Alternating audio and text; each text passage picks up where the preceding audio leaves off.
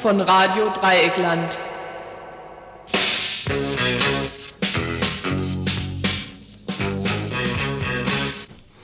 Hallo zum Info am 3.2.1994. Was für Themen haben wir heute vorgesehen? Es wird was geben über die zurzeit stattfindenden Aktionen gegen die Lebensmittelverteilung, Fresspakete genannt an Flüchtlinge. Hier in Freiburg läuft ja schon einige Zeit was und in den nächsten Tagen und Wochen wird das nicht anders werden, wie aber auch in anderen Städten. Dazu ein längerer Bericht. Es folgen unsere bekannten Nachrichten aus dem Flüchtlingslager Vauban.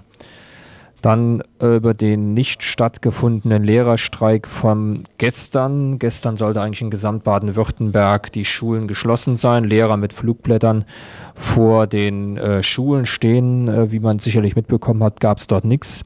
Warum, wird es in diesem Bericht geben.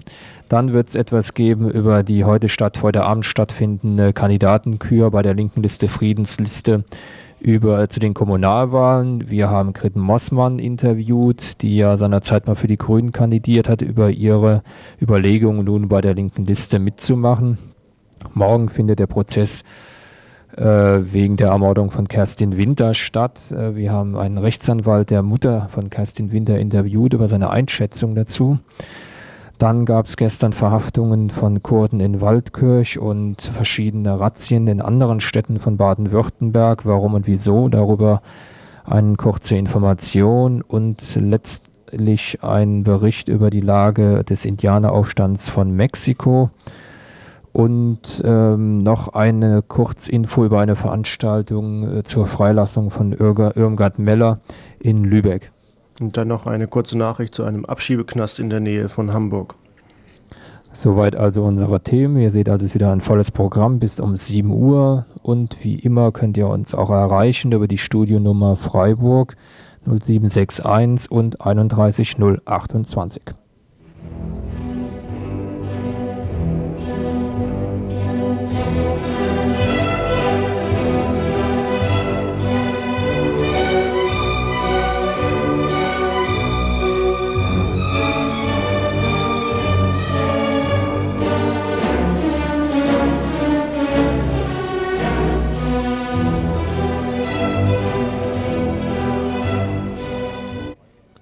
Heute war in Freiburg der zweite Versuch der Stadtverwaltung, Fresspakete an die Flüchtlinge auszuteilen. Nach unseren Informationen ist auch dieser Versuch von der Mehrheit der Flüchtlinge erneut zurückgewiesen worden.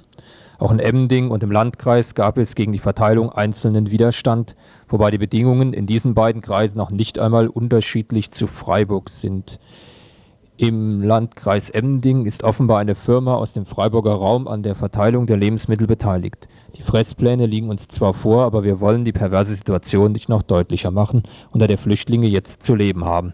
Heute Mittag sollte in der Innenstadt einmal optisch nachempfunden werden, auf welch engem Wohnraum die Flüchtlinge zu leben haben und dafür auch noch 300 D-Mark Unterkunftsgebühr zu zahlen hatten.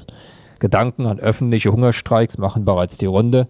Andererseits müssen Kinder etwas zu essen kriegen. Für Samstag ist in Freiburg zur Demonstration dagegen aufgerufen. Was in Städten wie Göttingen, Hannover oder Osnabrück, also in Niedersachsen, möglich ist, scheint in Baden-Württemberg nicht möglich zu sein. Für Flüchtlinge weiter Bargeldauszahlungen wie bisher. Auch in niedersächsischen Landkreisen wie Lehrte, Nordhorn oder Isernhagen läuft das Ganze wie bisher weiter. Und dies geht, obwohl das Gesetz scheinbar Sachleistungen, die sogenannte Paketregelung, vorschreibt? Ja, sicherlich, denn das Gesetz besagt zugleich, dass in besonderen Situationen weiterhin Bargeld an Flüchtlinge zu zahlen sei. Aber in Baden-Württemberg geht das anscheinend nicht. Die SPD in der Landesregierung in Stuttgart scheint eine andere Meinung als die SPD in Hannover zu vertreten. Und die SPD-Führung in Freiburg hat auch nicht das Interesse, die von ihnen immer wieder behauptete Menschenwürde der Flüchtlinge zu achten. Ganz im Gegenteil. Entgegen allen logischen Ansichten und Vorstellungen hat die Verwaltung in Freiburg unter ihrem SPD-Bürgermeister See im Oktober des letzten Jahres auch noch dem Gemeinderat die Unwahrheit gesagt. Damals hieß es in einer Vorlage, von dem Gesetz seien nur jene Flüchtlinge betroffen, die im ersten Verfahrensjahr sich befinden würden. Und das Gesetz sei kostenneutral. Und alle Flüchtlinge würden zuvor in ihrer Sprache informiert werden. Das waren zumindest die schriftlichen Vorgaben, mit denen der Gemeinderat dann am 12. Oktober seine Zustimmung gab. Einzig die Reps hatten damals den Vorschlag, das Gesetz auf alle Flüchtlinge anzuwenden. Diesem Vorschlag ist die Stadt inzwischen offenbar gefolgt, wie wir wissen. Von Abgrenzung gegenüber den Reps also keine Spur mehr, wenn es um die rechten Wählerstimmen geht.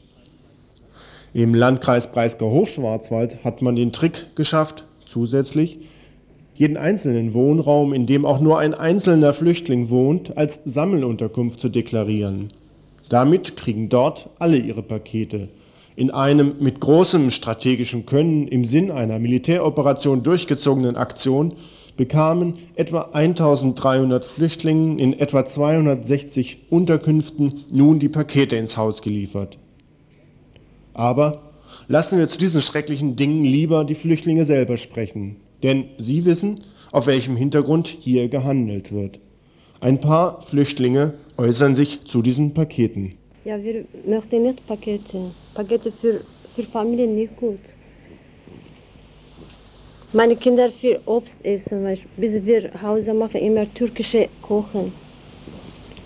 Äh, keine Kochen nicht geben, nur äh, Nudeln, nur Kartoffeln, wir immer Kartoffeln nicht essen. Wir, weißt, wir Menschen, wir, äh, wir äh, hier nicht Gefängnisse, wir nicht Gefängnisse, wir nicht spazieren, wir nicht gehen andere Stadt, nur äh, kleine Dorf Burkheim, immer Hause, schlecht, weißt mm. Ich einmal fahren Preise, 20 Mark geben, gehen, 20 Mark geben, komm heim. Ich Kinder bringen Arzt, muss zwei, drei Stunden warten in Preisa, Bus warten. Ähm, keine Geld geben, meine Kinder krank, muss Auto Schluss machen, keine Geld, äh, Kinder muss bleiben heim, nicht bringen Arzt. Ich bringe Arzt, keine Geld. Mama, ein Haus, zwei Zimmer, sieben äh, Personen bleiben.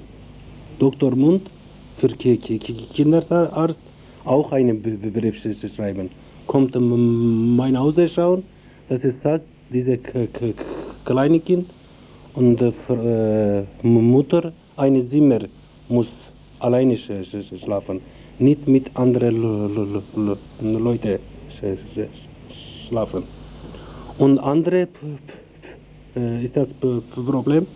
Ich habe, wenn erste Mal ich komme Burgheim, eine 90, 19, das ist äh, für Caritas, Frau Wager, kommt äh, auch mit mir, alle Sachen schauen, keine Besteck, keine Glas, keine Teller, keine Topf, keine äh, Bett, keine Sessel, keine Tisch und alles, überall keine.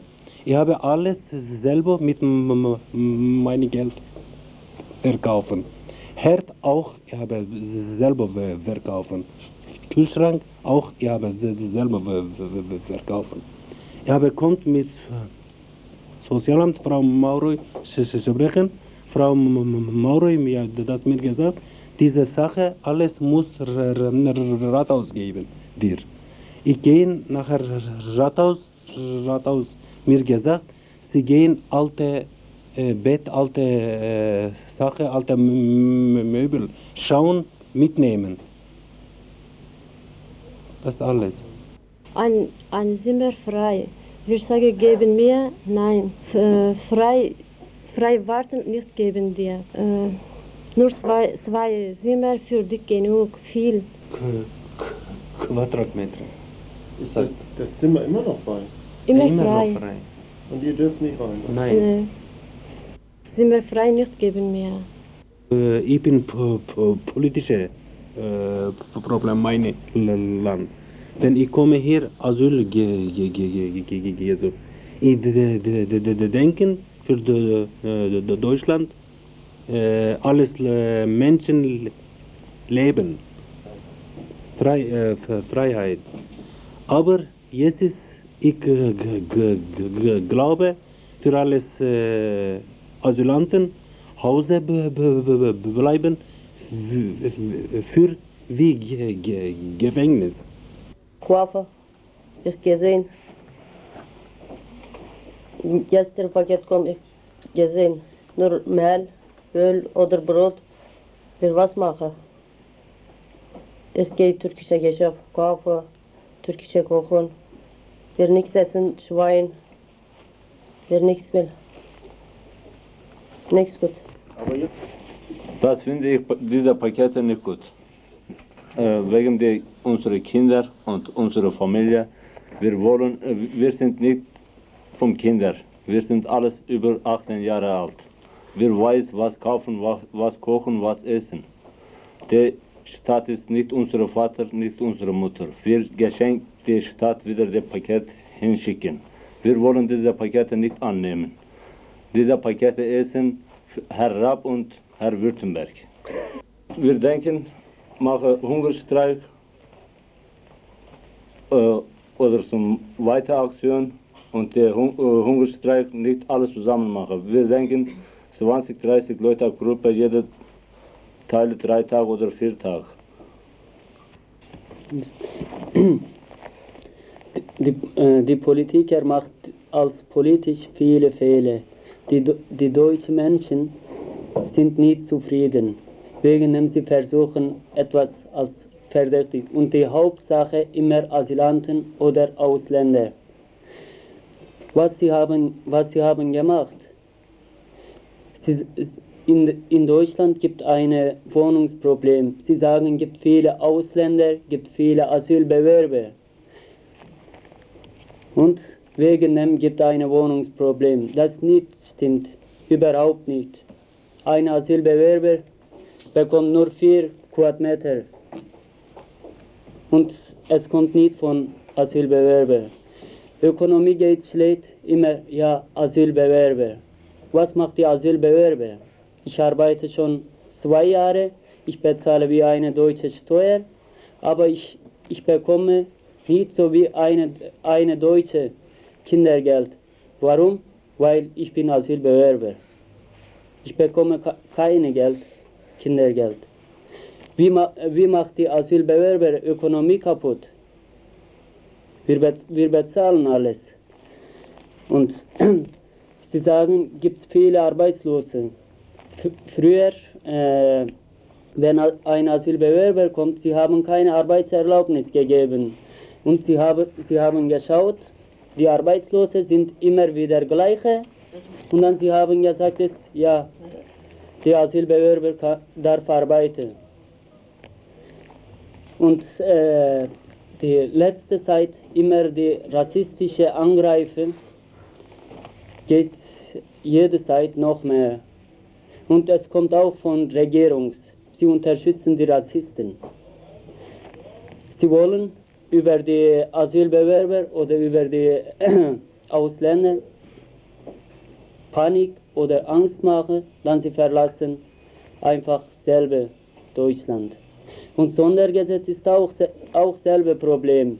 Sie sagen immer, in Deutschland gibt Menschenrecht. Sie können nicht einfach sagen, wir, wir wollen keine Asylbewerber, weil das, äh, sie haben Angst vor den anderen Ländern. Warum sie, sie wollen keine Asylbewerber? Wegen dem, sie sagen einfach nicht, wir wollen keine Asylbewerber, aber das letzte Gesetz, Sondergesetz, bedeutet, wir wollen keine Asylbewerber. Sie wollen es zurückmachen und dann die, äh, die Asylbewerber selber gehen. Die, die Miete ist auch komisch, ein Quadratmeter etwa 100 Mark. 100 Mark. Das alles. Und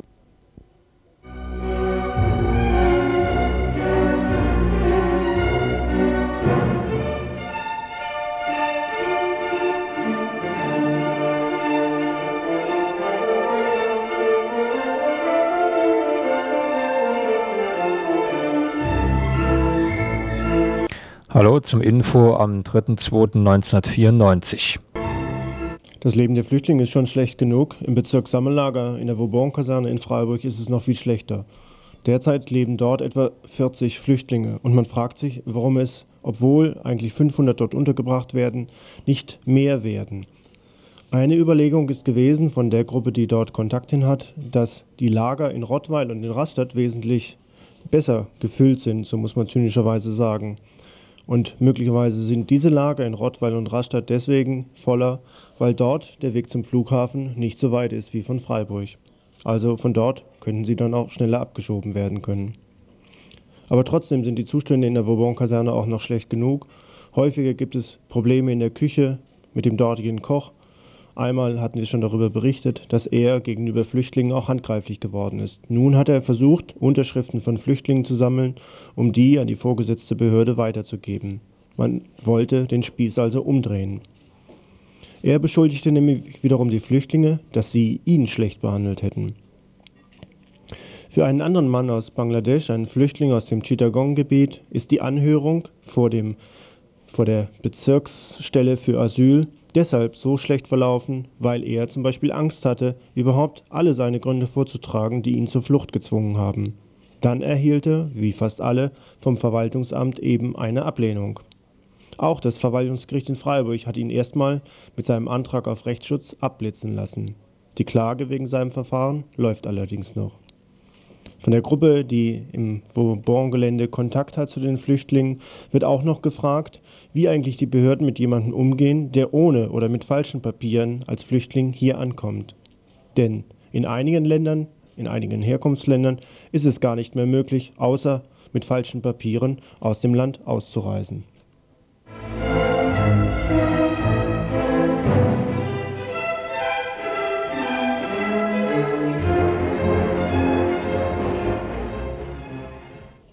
Abschiebeknäste.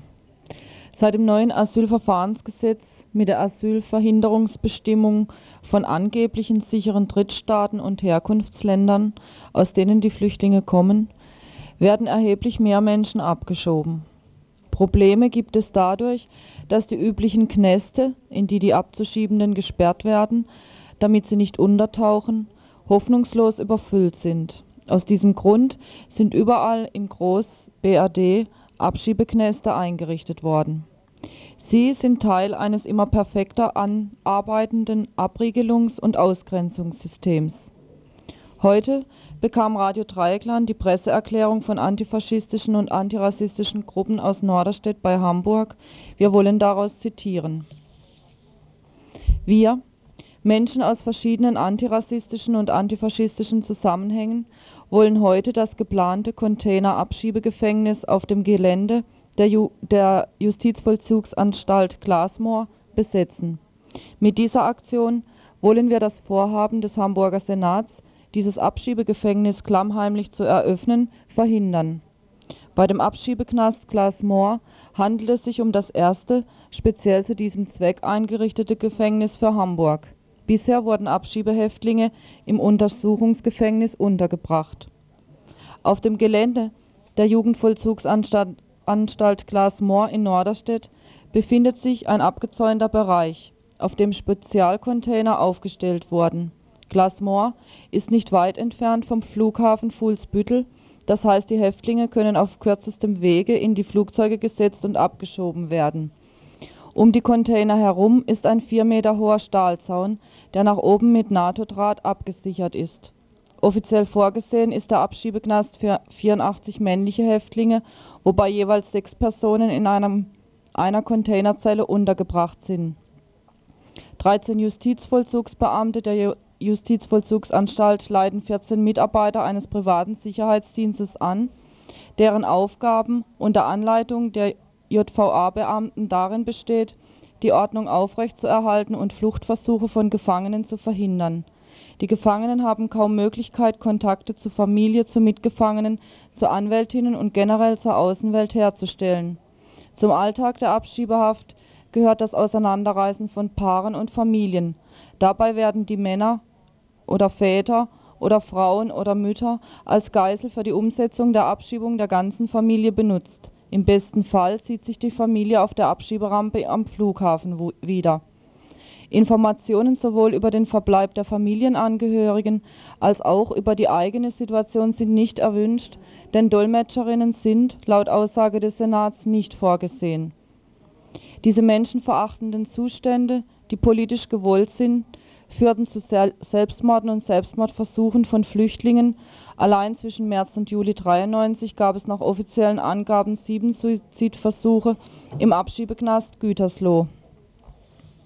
Unsere Aktion heute verstehen wir als ein Zeichen. Wir wollen es nicht zulassen, dass diese Art von Gefängnissen und das, was mit in ihnen geschieht, unbemerkt von der Öffentlichkeit Teil des politischen Alltags in der BRD werden. Wir wissen, dass die Betreiber dieses Baus und alle politischen Nutznießer darauf spekulieren, Abschiebeknäste durchzusetzen, ohne dass es zu nennenswertem Widerstand von Seiten der Bevölkerung oder der Medien dagegen käme. Unsere heutige Aktion ist ein Schritt gegen das Schweigen, leider ein viel zu kleiner Schritt. Und diese Aktivistinnen fordern, weg mit dem Abschiebeknast Glas Moor und allen anderen Abschiebegefängnissen, Schluss mit den Abschiebungen, offene Grenzen, Bleiberecht für alle.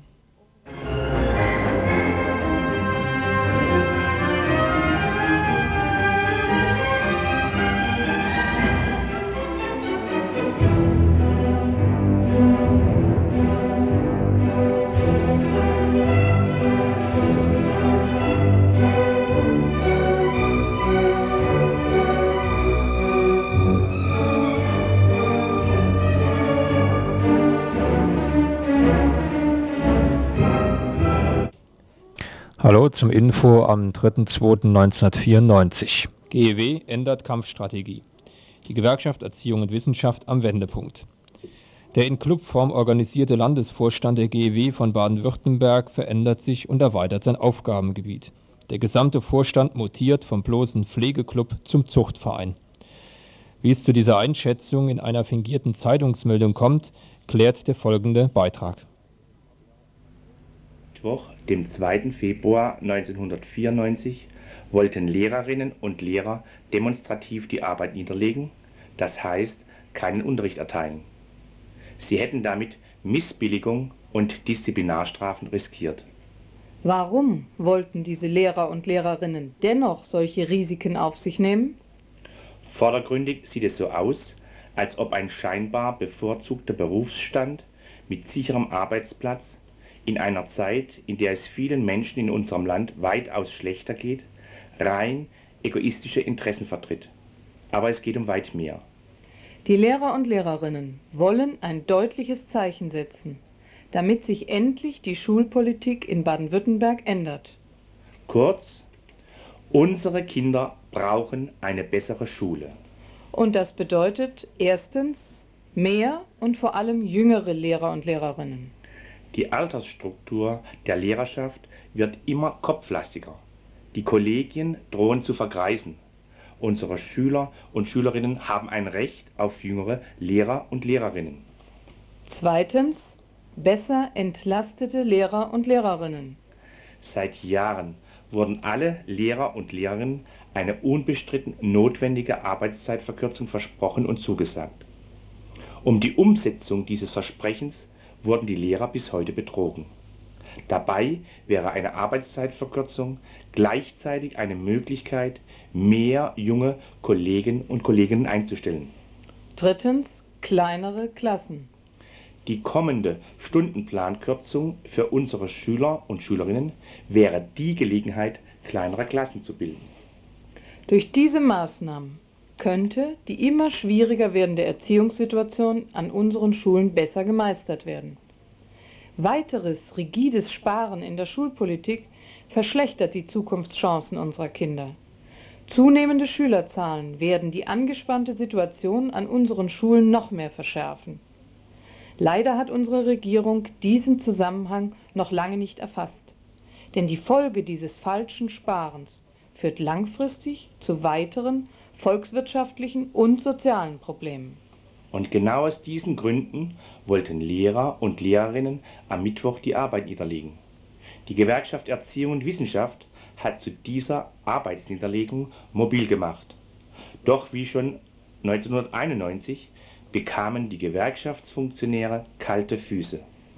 Aus unerklärlichen Ängsten heraus widerriefen sie ihren einstimmig gefassten Beschluss, die Arbeit niederzulegen und verweigerten sogar den über 1500 streikwilligen Kollegen und Kolleginnen ideelle und juristische Unterstützung. Die Gewerkschaftsführung der GEW wird erneut mitleidig belächelt und gibt sich der Häme-Preis. Die Führungsriege hat versagt, entscheidende Fehler begangen und sich durch politischen Dilettantismus ausgezeichnet.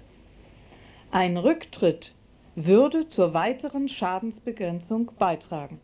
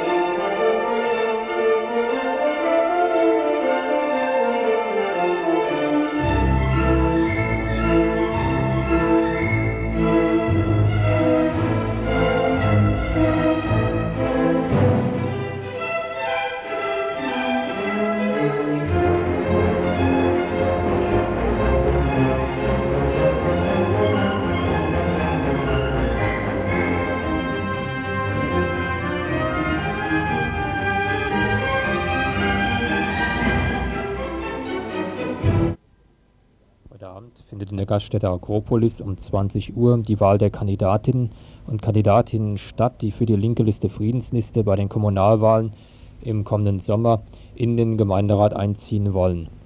Gret Mossmann, ehemals Grünen-Mitglied, will nun auch für die linke Liste in den Gemeinderat und sie erzählt uns jetzt im folgenden Interview, welche Überlegungen sie dazu gebracht haben, nun für die linke Liste zu kandidieren. Also ich bin ja bei den Grünen ausgetreten vor drei Jahren und zwar mit der Begründung, dass sich die Politik der Grünen so verändert hat, dass ich mich da mit meinen Vorstellungen nicht mehr wiederfinde. Und dann habe ich mich etwas zurückgezogen und äh, habe jetzt festgestellt, dass die linke Liste sich auch in diesen zehn Jahren sehr verändert hat und dass ich mich in so einer Nichtpartei, nämlich einem Bündnis von mehreren Leuten und Gruppen, durchaus wiederfinden kann und eine ziemlich starke Autonomie auch habe in dem, was ich gerne politisch will. Stichwort Bündnis von linken Gruppen und Leuten. Es war in den vergangenen Wochen ja so, dass äh, verschiedene Gruppen an die linke Liste herangetreten sind, konkret die unabhängigen Frauen und die sogenannte Umwelt- und Projektwerkstatt, die sich auch Auftaktgruppe nennt, um halt die Modalitäten einer eventuellen Kandidatur im Rahmen der linken Liste zu diskutieren. Es gab am vergangenen Donnerstag gab es eine gemeinsame Diskussion, auf der Mitglieder der unabhängigen Frauen und der Auftaktgruppe vorhanden waren. Viel wurde auf dieser Sitzung über den Begriff links diskutiert, also linke Liste und Inhalte davon. Gerade die Mitglieder der Auftaktgruppe haben sich äh, vehement dafür ausgesprochen, dass dieser Name geändert wird. Klar wurde eigentlich bei dieser Sitzung überhaupt nicht, welche inhaltlichen Probleme zwischen linker Liste, Friedensliste und Auftaktgruppe vorhanden waren. Das Ergebnis des Treffens war letztendlich, dass die Leute von Auftakt nicht kandidieren werden. Wie schätzt du diese Debatte vom vergangenen Donnerstag ein? Also zuerst mal würde ich schon ganz gerne die, das trennen. Das eine, was diese Auftakt nennen, die sich ja, die, äh, diese Gruppe, und was die unabhängigen Frauen betrifft, weil es sind zwei ganz unterschiedliche Anliegen gewesen und auch heute noch. Äh, was die Auftaktgruppe betrifft, hatten wir immer nur mit einem Vertreter von ihnen zu tun, ähm, der ziemlich massiv, ähm, nicht nur verbal, sondern dann auch schriftlich irgendwann versucht hat einzugreifen, indem er eben auch dann diesen Namen linke Liste äh, kritisiert hat und zwar als nicht mehr zeitgemäß im Endeffekt.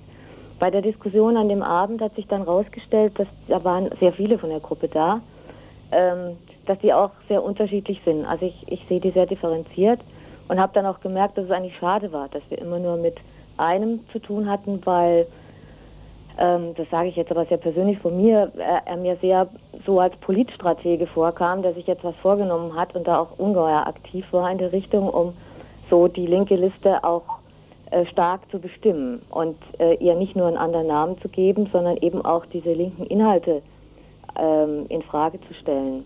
Und deshalb gab es auch eine heiße Diskussion, weil natürlich äh, die Leute, die, und da zähle ich mich dazu, die bei der linken Liste kandidieren, dass gerade dieses Links als, als eine linke Opposition, die nicht nur eine Ortsbestimmung ist, sondern Inhalte hat, ähm, sehr wichtig ist, entscheidend ist eigentlich, um, um jetzt gemeinsam zu arbeiten.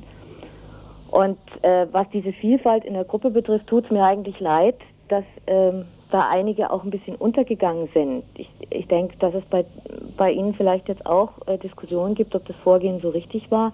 Ein paar würden mich schon interessieren und nicht nur mich, sondern auch andere in der linken Liste. Und es ist wohl auch jetzt so der Stand der Diskussion, dass wir durchaus mit denen zusammenarbeiten bei bestimmten Punkten und da wird es dann wahrscheinlich auch Diskussionen geben. Ähm, aber dass sie nicht kandidieren jetzt bei uns, nicht dieses Jahr, vielleicht äh, entwickelt sich da was anderes im Laufe der Jahre, weiß man nicht. Aber eine Zusammenarbeit ist auf jeden Fall möglich. Und wie sieht es auf Seiten der unabhängigen Frauen aus? Ähm, das ist noch offen. Das wird sich ähm, heute Abend um 18 Uhr entscheiden.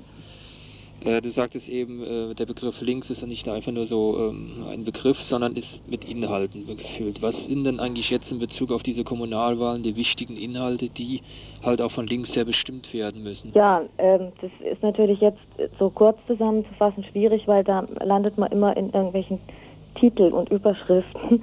Aber der Schwerpunkt der, Liste liegt, äh, das kann man an den Leuten ablesen und wo die arbeiten, wo die aktiv sind.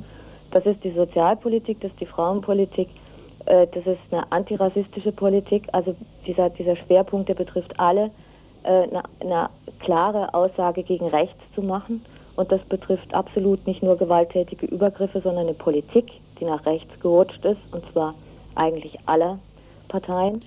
Wir hatten äh, bisher über die zwei Gruppen Auftakt und unabhängige Frauen gesprochen. Gibt es eigentlich noch andere Gruppen, die an die linke Liste herangetreten sind, die sich aber jetzt vielleicht nicht so an diesem öffentlichen Diskussionsprozess beteiligen, aber letztendlich die linke Liste in gewisser Weise doch unterstützen? Ähm, es gab auch diverse Gespräche äh, von, mit Gruppen und Initiativen und Projekten in Freiburg, die jetzt nicht auf der Liste kandidieren durch irgendwelche Personen, die aber durchaus, ähm, also ja, denen, denen auch deutlich wurde, dass sich die linke Liste verändert hat, dass sie wahrscheinlich in, in diesem Jahr, wie sie jetzt antritt, also so war sie noch nie, so äh, breit gefächert und zwar nicht politisch breit, sondern mit so vielen Gruppen und Initiativen und die auch durchaus bereit sind, da mitzuarbeiten, ob jetzt im Wahlkampf oder aber vor allen Dingen hinterher. Und also ich denke, man könnte mal versuchen, wenn dann dieser ganze Wahlkram rum ist, dass man auch sich sowas überlegt wie ein linkes Netzwerk zu schaffen. Und was verstehst du darunter? Ja, das, was immer in Freiburg, was ich immer gern gehabt hätte, was auch immer so furchtbar schwierig ist, weil ähm, das, ja, also das Hauptthema auch immer eigentlich Abgrenzung gegenseitige und, und Streit war. Äh, Warum soll sich das jetzt auf einmal ändern? Nein, Streit finde ich auch grundsätzlich gut, bloß nicht, wenn er in Abgrenzung landet. Also Auseinandersetzung als Streit ist immer gut und sinnvoll, notwendig. Nein, aber so ein Netzwerk zu schaffen von, sagen wir mal, äh, Initiativen, die in, in Frauenzusammenhängen arbeiten, von Leuten, die in, in kulturellen Zusammenhängen arbeiten oder sozialen, äh, die zu vernetzen und zwar ohne sie unkenntlich zu machen, sondern immer als eigenständige Gruppen, aber dann zu bestimmten Themen. Also nimm das Beispiel jetzt, was jetzt los ist mit äh, dem Asylbewerberleistungsgesetz. Da sind jetzt viele Aktionen, sehr viele Leute aktiv in der Stadt. Das könnten noch viel mehr sein, wenn man äh, alle ein bisschen vernetzen könnte und sagen, da ist es jetzt wichtig, dass wir alle da sind. Verstehst das, du, wie ich mhm. das meine? Das mit dem Vernetzen, wenn man so Beispiele mal nimmt, äh, funktionierte doch bisher immer nur an konkreten Punkten. Also zum Beispiel das mit der Friedensbewegung, da gab es jetzt ja auch mit der Vernetzung. Es gab, gab dort auch äh, sicherlich viele Erfolge, aber bezogen auf einen konkreten speziellen Punkt. Es gab meines Erachtens nie ein gelungenes Vorhaben, wenn die Linke sich sozusagen über alle Punkte vernetzen wollte. Nee, das geht auch nicht. Das, mhm. meine ich auch nicht, sondern äh, dieses Netzwerk ist eher ein organisatorisches, das aber dann zu bestimmten Punkten auch gemeinsam auftritt. Und da geht es ja, wie du auch selber sagst, äh, dann funktioniert das. Ich meine jetzt nicht so eine, eine Gleichschalterei, weil natürlich gibt es wahnsinnig viele Unterschiede in den, in den Einschätzungen, in den politischen Utopien, äh, die auch erhalten bleiben müssen. Und da kriegst du nie alle Linke unter ein Dach. Das ist ja völlig klar. Das, ich denke, das ist auch notwendig, diese Eigenständigkeit. Aber zu bestimmten Themen, ob das nun irgendwann mal die, äh, äh, um Radio Dreigland ging früher oder, oder um, um Hausbesetzung oder was weiß ich, wurde ja auch eine, also die Leute, die, die paar tausend, die da auf der Straße waren, waren sich ja auch nicht alle einig. Ne? Also man, man könnte zu bestimmten Punkten sagen, äh, wir vernetzen das wieder, um auch eine starke Opposition außen zu haben, weil es nützt uns gar nichts, wenn die linke Liste jetzt äh, sagt, wir, wir sind sehr selbstbewusst, weil wir vertreten auch was und vielleicht auch in Fraktionsstärke reingeht, wenn draußen nichts passiert. Das finde ich auch einen wichtigen Ansatz, weil die linke Liste doch einfach zu stark inzwischen den äh, Geruch hat, nur eine reine Parlamentspartei zu sein. Also es fehlt, das war sie nicht, sie hat immer viel drumherum gemacht, aber dadurch, dass eben die Haupttätigkeit der linken Liste ähm, Unterstützer und Unterstützerinnen eben für das Parlament jetzt ähm, Sachen zu machen, für den Gemeinderat, Mhm. ist es doch so nach außen immer stark rübergekommen. Ja, ist ja Das auch klar, wenn, ein, sich alles drauf. wenn nur eine Person im Gemeinderat ist, ist es ja auch sehr anstrengend. Da müssen viele helfen. Mhm. Das kann ja auch die Chance sein, wenn das mehr sind, dass man dann auch mehr diese Verbindung nach draußen haben kann. Mhm. Und die, die Leute, die jetzt so auf der Liste sind, machen mir da auch Hoffnung. Also wenn, wenn ich mir das so angucke und mit denen rede, dann denke ich, da wäre was möglich. Soweit also Gretten Mossmann über ihre Kandidatur für die linken Liste Friedensliste zu den kommenden Kommunalwahlen und die Notwendigkeit einer besseren Zusammenarbeit zwischen linken und anderen progressiven Gruppen in Freiburg.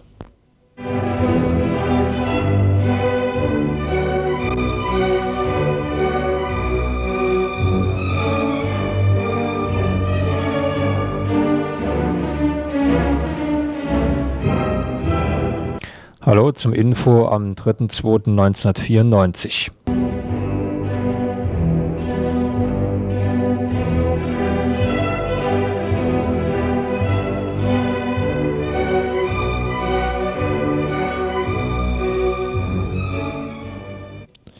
Ein Bombengemisch, ein Feuerlöscher, ein paar Kabel und Chemikalien, ein Paket und schon ist eine Paketbombe gebastelt.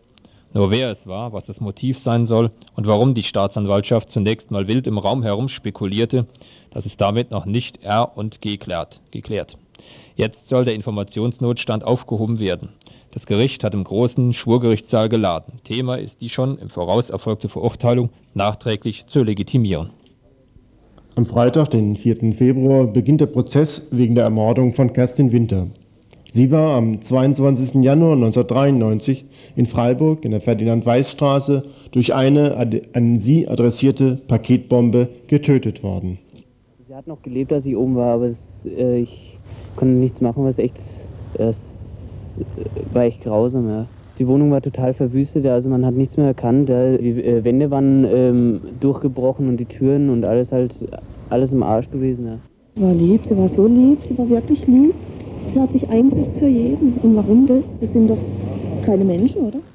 Wir halten es für ziemlich wahrscheinlich, dass es von organisierten Nazis gemacht wurde. Erstens äh, war Kerstin Winter bekannt als Antifaschistin. Sie hat in autonomen Antifa-Gruppen mitgearbeitet. Sie hat auch Flugblätter unterzeichnet mit ihrem Namen und an ihrer Tür auch einen Aufkleber gehabt gegen Faschismus. Und äh, wir halten es für sehr unwahrscheinlich, dass, dass Privatpersonen solche Bomben legen. Demonstrationen, die Trauer und Wut ausdrücken sollten, folgten unmittelbar, auch in anderen Städten. Die Medien setzten sich dann auf dieses Thema drauf, nachdem die Staatsanwaltschaft hier wilde Theorien aufbaute. Wir haben ferner ein Schriftvergleich Gutachten, schriftliche äh, Unterlagen aus dem Besitz des Beschuldigten mit den Dingen verglichen, die wir noch vom Paket sicherstellen konnten und der Sachverständige kommt zum Ergebnis, wahrscheinlich ist die dortige Aufschrift vom Beschuldigten. Soweit der Staatsanwalt Isaak. Auch ein Freiburger Lokalsender hatte sich an diesen Einzelheiten beteiligt. Man soll sich selber ja nicht von Kritik aussparen. Also zuerst FR1. Alles, was in diesem Fall an Nachrichten und Informationen in der Redaktion eintrudelte, wurde unverzüglich an die Hörer weitergegeben. Unter anderem auch der Name des Verhafteten. Darüber kann man streiten. Aber die Einmaligkeit des Bombenattentats rechtfertigt eine solche Namensnennung möglicherweise auch. Also unterm Strich, jedes Medium spielt in diesem Fall seine Rolle und mit Sicherheit macht keiner alles richtig. Es soll jeder seine Arbeit tun und Leser und Hörer sollen entscheiden, ob sie sich ausreichend und kompetent informiert fühlen. Bei Radio Dreieckland, beim Stern, bei der Badischen Zeitung und bei Radio Freiburg. Jetzt will die Staatsanwaltschaft Freiburg den Prozess führen. Zwölf Verhandlungstermine sind bislang angesetzt. Es geht nicht um einen normalen Prozess, sondern um ein sogenanntes Sicherungsverfahren. Das hat den Nach- bzw. Vorteil, dass Nebenkläger oder Klägerinnen nicht zugelassen sind, zum Beispiel die Mutter Kerstin Winters. Dazu der Rechtsanwalt der Mutter von Kerstin Winter, Rechtsanwalt Janssen. Das Problem ist, dass auch die Hauptverhandlung, so wie ich es sehe, spekulativ sein wird. Es liegt zum einen daran, dass der Mutter eben die Ermittlungsakten einfach auch nur teilweise zugänglich gemacht worden sind. Eine ganze Reihe von Spurenakten, insbesondere die in die Naziszene reingereicht haben oder reingereicht haben sollen. Derartige Spurenakten sind dem Gericht von vornherein überhaupt nicht vorgelegt worden, sodass das Verfahren sozusagen sich konzentriert auf die Person desjenigen, der da dran sein soll.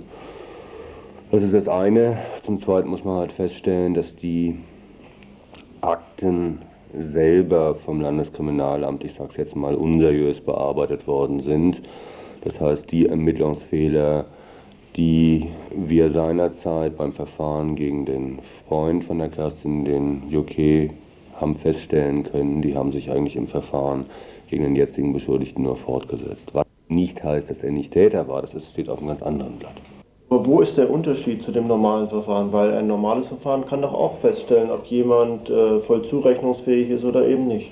Ja, der Unterschied besteht nur in der Rechtsfolge. Das heißt, im, äh, im Sicherungsverfahren geht man von vornherein davon aus, dass wenn der jetzige Beschuldigte der Täter war oder wenn ein Beschuldigter der Täter war, die Unterbringung zwingende Folge zwar sozusagen schon vor die Klammer gezogen wird, vorweggenommen wird, die Frage der Schuldfähigkeit, also dazu ist er exploriert, das ist, heißt untersucht worden.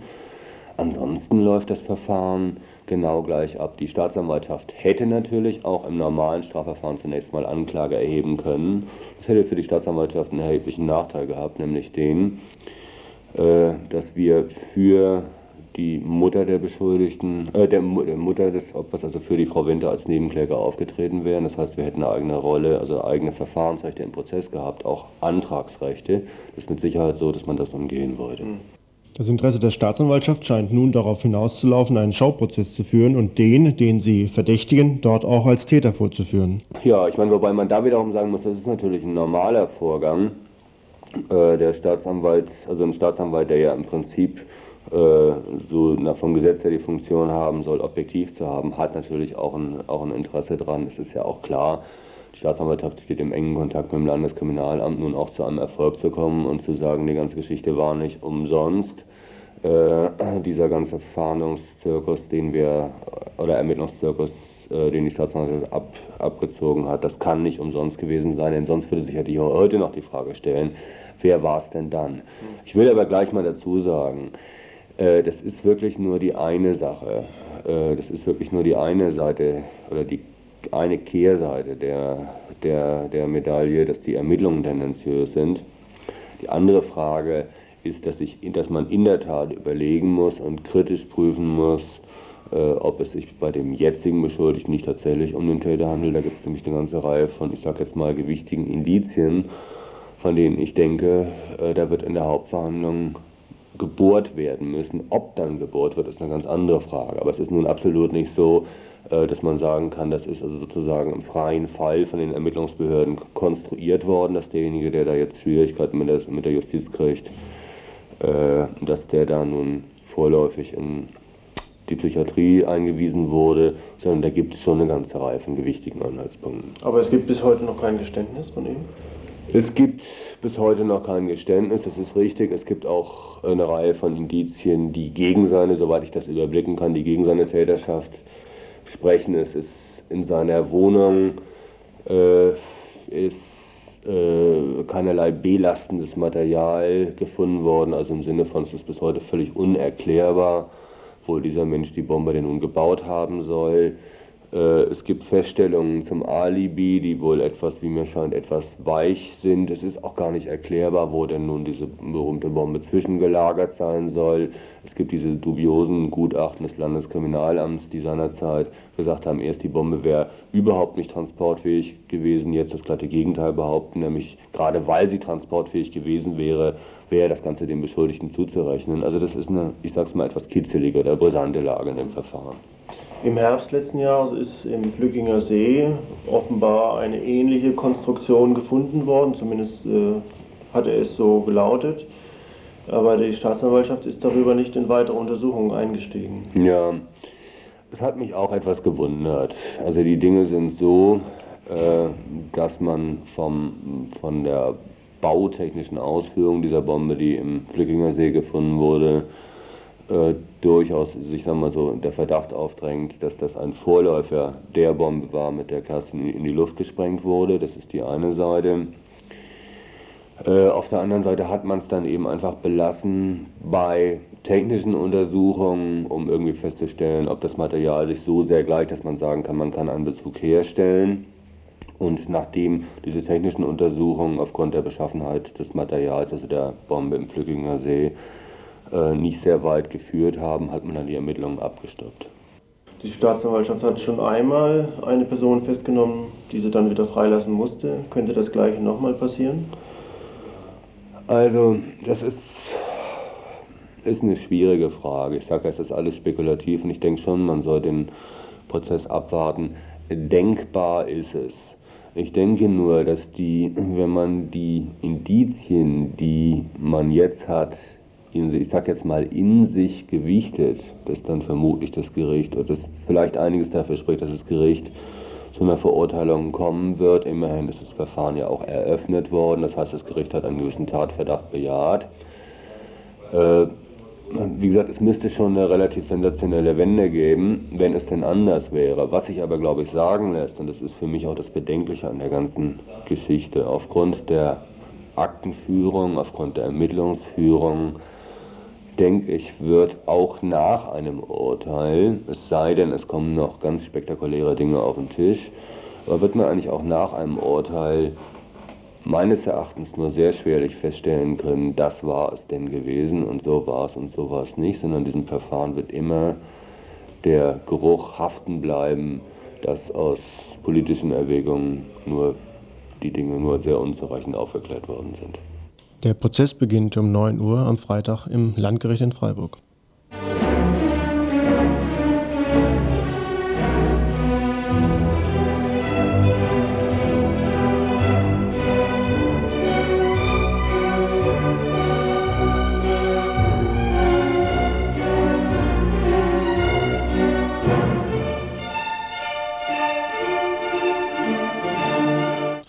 Hallo zum Info am 3.2.1994. Am 2. Februar Veranstaltung zur Freilassung von Irmgard Möller in Lübeck, die am längsten inhaftierte politische Gefangene in diesem Land seit genau 1972. Schon seit Monaten laufen Bemühungen um ihre Freilassung. Eine erste Entscheidung des Gerichts war abschlägig ausgegangen. Eingeladen zu dieser Veranstaltung in Lübeck hatte eine größere Gruppe, die Besuchergruppe, die bei den gefangenen politischen Frauen in Lübeck Besuch macht. Gekommen waren etwa 300 Personen, für eine Stadt wie Lübeck schon recht viel.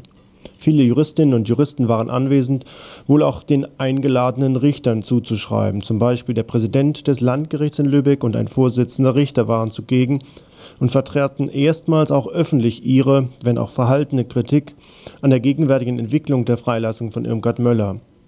Man wolle zwar nicht in ein schwebendes Verfahren eingreifen, aber zeige sich doch sehr verwundert über die Frage des Gutachtens, warum dort unbedingt ein Psychiater nötig wäre. Auch habe man den Eindruck, dass die Politik ständig Entscheidungen, die sie nicht zu treffen gewillt sei, nun an die Justiz abschiebe. Der bei der Veranstaltung ebenfalls vertretene Bürgermeister der Stadt Lübeck, Bouteiller, sprach sich für die sofortige Freilassung von Irmgard Möller aus. Am liebsten wäre ihm, so das SPD-Mitglied, sie hätte bereits gestern Abend an der Veranstaltung teilnehmen können.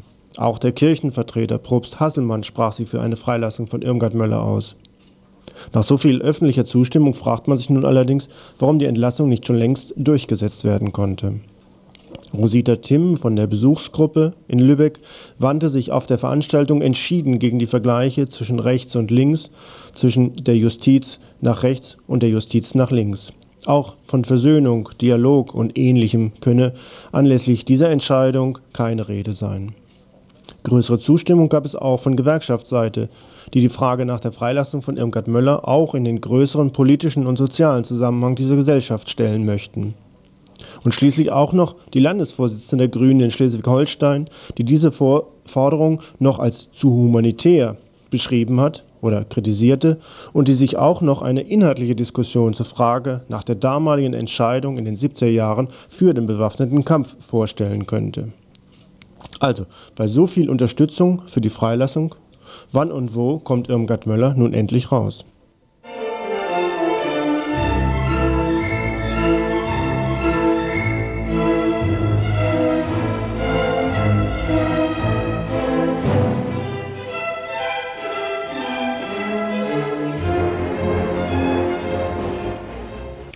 Hallo zum Info am 3.2.1994.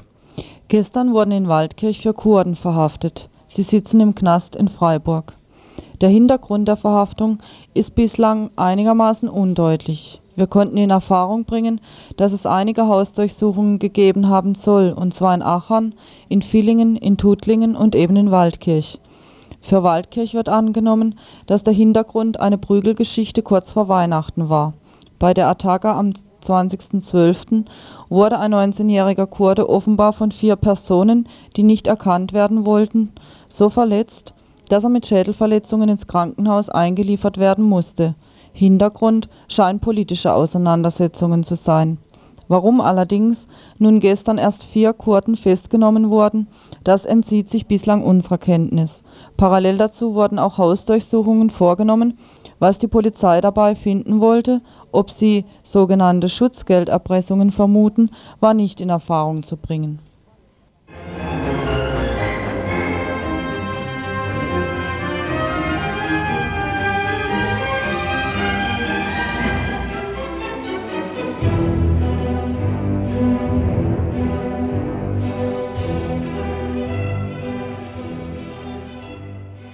Hallo zum Info am 3.2.1994. Mexiko, Chiapas. Der Friedensbeauftragte der Regierung, Manuel Camacho, erklärte am Montag in San Cristóbal de las Casas, dass er im Namen der mexikanischen Regierung den Vier-Punkten-Katalog akzeptierte, den die äh, Ejército Zapatista de Liberación Nacional, Zapatistische Nationale Befreiungsarmee, für die bevorstehenden Verhandlungen vorgeschlagen hat.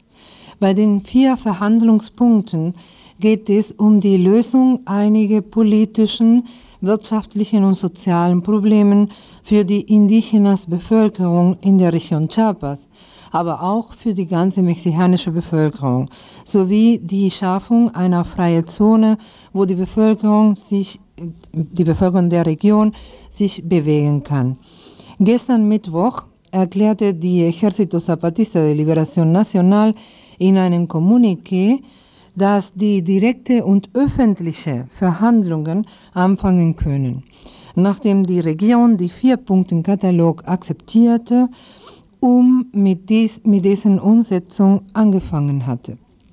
Bereits am Wochenende sind 37 der 70 Gefangene der Ejército Zapatista de Liberación Nacional freigelassen worden, die von der Region als Gefangenen angegeben wurden. Dazu erklärte die Ejército Zapatista de Liberación Nacional in den Kommuniqué, dass die Freilassung des ehemaligen Gouverneurs von Chiapas erfolgen wird, wenn unter anderem alle Gefangenen freigelassen werden. Die Regierung hat auch zugestimmt, dass die Verhandlungen öffentlich stattfinden. Dazu gaben die Zapatisten gestern Mittwoch eine Liste der Medien bekannt, die teilnehmen dürfen. Ausgeschlossen wurden unter anderem der Mediengigant Televisa, weil Televisa, heißt es in den Kommuniqué, nicht informiert, sondern desinformiert. Als ausländische Presse sind Le Monde aus Frankreich, einige Medien aus den USA und ziemlich viele Zeitungen aus Lateinamerika und anderen Ländern, aus Afrika und Asien. Diese Aussage, Televisa auszuschließen, hat für breite Zustimmung bei den Mexikanerinnen gesorgt, denn in den letzten Tagen wuchs die Unzufriedenheit gegen die herkömmlichen Medien wie nie zuvor. Für Ende des Monats wurde sogar in allen Zeitungen zu einer Demonstration gegen die herkömmlichen konservativen Medien. allen voran das, der Mediengigant Televisa aufgerufen. Der Demospruch lautete, wenn alles sich ändern kann, warum nicht auch das Fernsehen? Für das Recht auf Information, Schluss mit Televisa. Ein weiteres Phänomen in Mexiko. Immer mehr Bischöfe und Priester schließen sich den mutigen Äußerungen des Bischofs von San Cristóbal de las Casas, Samuel Ruiz. Letzte Woche hat Ruiz gesagt, jetzt gibt es die Chance, den mexikanischen Staat von Grund auf zu erneuern. Sogar die Wirtschaftszeitung Handelsblatt, Barometer der deutschen Wirtschaft, schätzt die Lage der Regierung und der PRI, Regierungspartei seit 64 Jahren, als sehr schlecht und beendet sogar einen gestern veröffentlichten Artikel mit dem Kommentar, weil es sich beim Ejército Zapatista de Liberación Nacional um eine unkonventionelle Gruppe handelt, weiß die mexikanische Regierung nicht, wie sie mit ihr umgehen soll. Gelingt es der Regierung nicht, auf dem Verhandlungswege mit der Ejército Zapatista und den Bauern und Indigenas Gruppe, Gruppen gleichzukommen, sind neue militärische Auseinandersetzungen möglich. Und wenn sich die Staatspartei wie 1988 Mauscheleien bei der Wahl leistet, sind Unruhen zu erwarten.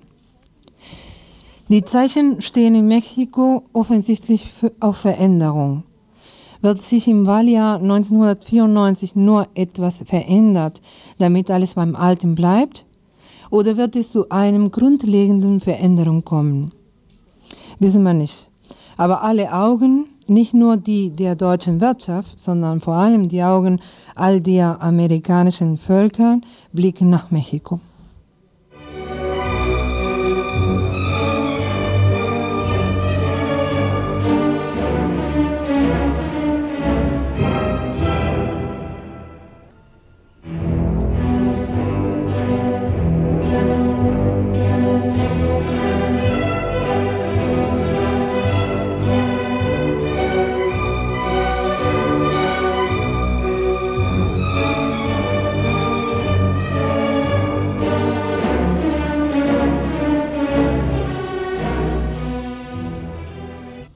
Ja, kein Veranstaltungshinweis, aber ein Hinweis auf die neue Ausbruch, die herausgekommen ist.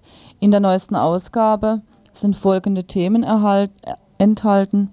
Informationen zu Mexiko und NAFTA, Informationen zu einer auch mit Waffen ausgetragenen Kontroverse bei der türkischen DEFSOL, ein Interview mit Stefan Waldberg zu seiner Zeit im PKK-Lager und über die Gefangenenkollektive im Knast, Einblicke in die Faschoszene durch ein Interview mit einem Ex-Nazi-Skin. Die Zeitung Ausbruch ist zu kriegen unter anderem im Strandcafé in Freiburg, im Buchladen Jos Fritz und in verschiedenen Kneipen.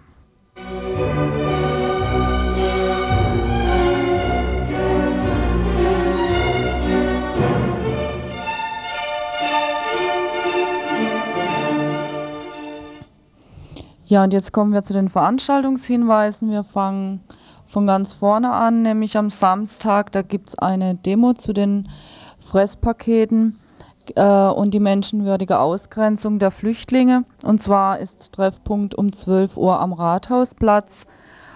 Äh, morgen Freitag gibt es zum gleichen Thema den ganzen Tag von 9 bis 19 Uhr einen Informationsstand in der Innenstadt und zwar Ecke Münster, Gasse Kaiser-Josef-Straße.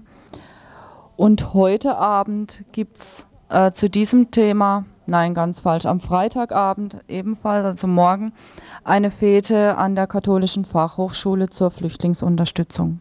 Das war das Tagesinfo vom 3. Februar 1994. Was ihr soeben gehört habt, das war die Wiederholung des Tagesinfos von gestern Abend, Donnerstag. Und hier im Wiederholungsprogramm geht es nun nach einer kleinen Umschaltpause weiter mit Radio International vom Montag.